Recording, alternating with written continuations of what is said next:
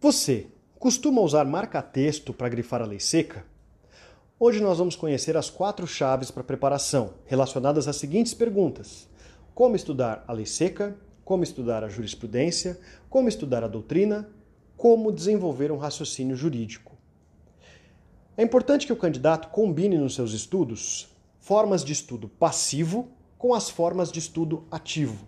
Estudo passivo é toda aquela forma de estudo em que o candidato apenas recebe a informação, seja por meio de leitura, seja ouvindo, seja assistindo aulas. Já o estudo ativo é aquela forma de estudo em que o candidato produz o conhecimento, seja resolvendo questões ou exercícios, seja elaborando resumos e anotações. Para o estudo da lei seca, é importante que o candidato tenha um contato inicial com a lei tal qual publicada pelos órgãos do poder público, sem qualquer anotação ou comentário de terceiros. Esse contato com a lei seca permite que o candidato tenha diretamente acesso ao texto na sua forma original. A partir dessa primeira leitura, sem que ele faça qualquer marcação ou anotação, ele deve complementar o seu estudo a partir de um estudo ativo, ou seja, realizando exercícios, realizando provas anteriores, resolvendo questões relacionadas àquele tema de estudo. Nesse segundo momento, o candidato vai poder perceber como esse tema é exigido no concurso público e, inclusive, perceber alguns detalhes que a leitura é, simples do texto de lei não permitiu com que ele fizesse. A partir deste primeiro passo, leitura da lei seca, realização de exercícios, o candidato terá condições de voltar à leitura da lei seca e aí sim fazer as suas anotações e grifos, anotando exatamente aquilo que é importante, aquilo que ele percebeu que tem dificuldade e aquilo que tem mais incidência nos concursos. A função dos grifos e anotações é ativar gatilhos mentais, para que quando o candidato volte à leitura da lei seca, ele se lembre daquele tema, daquela palavra, daquela expressão específica que ele grifou e se lembre o contexto é, que motivou aquela marcação. Isso ativa também a sua memória visual. Para a leitura estudo da jurisprudência, que é o nosso segundo passo, a nossa segunda chave, o candidato deve fazer da mesma forma. A leitura por blocos, é muito importante, ou seja, leitura por blocos temáticos, não a leitura das súmulas de forma sequenciada. Esse mesmo, essa mesma dica serve também para a leitura da lei seca.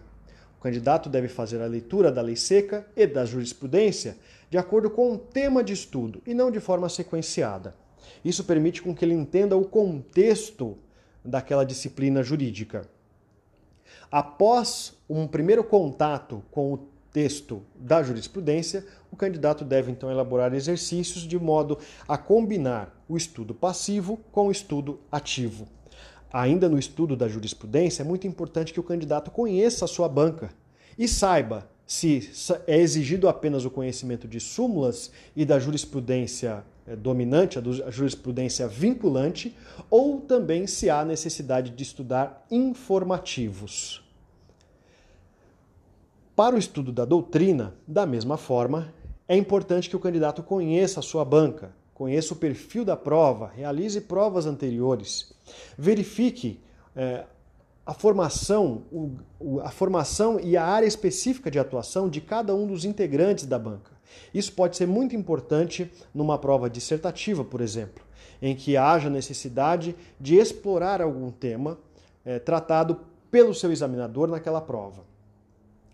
Para desenvolver um raciocínio jurídico, é importante que o candidato alie todos esses elementos, ou seja, o texto da lei seca, o texto da jurisprudência, com o texto da doutrina relevante que ele estudou. Uma forma de responder questões é, de prova é, com um raciocínio jurídico correto é sempre associar aquele tema específico que ele precisa responder aquela questão específica com um tema mais amplo. Por exemplo, numa prova de direito civil é possível trazer alguns apontamentos sobre direito constitucional, sobre princípios do direito constitucional aplicáveis àquela matéria. Da mesma forma, para responder questões de direito penal ou processual penal, é possível que o candidato se valha de princípios constitucionais e, a partir da regra constitucional, ele desenvolva um raciocínio trazendo para o campo particular, para o campo específico do, do direito processual, do direito penal.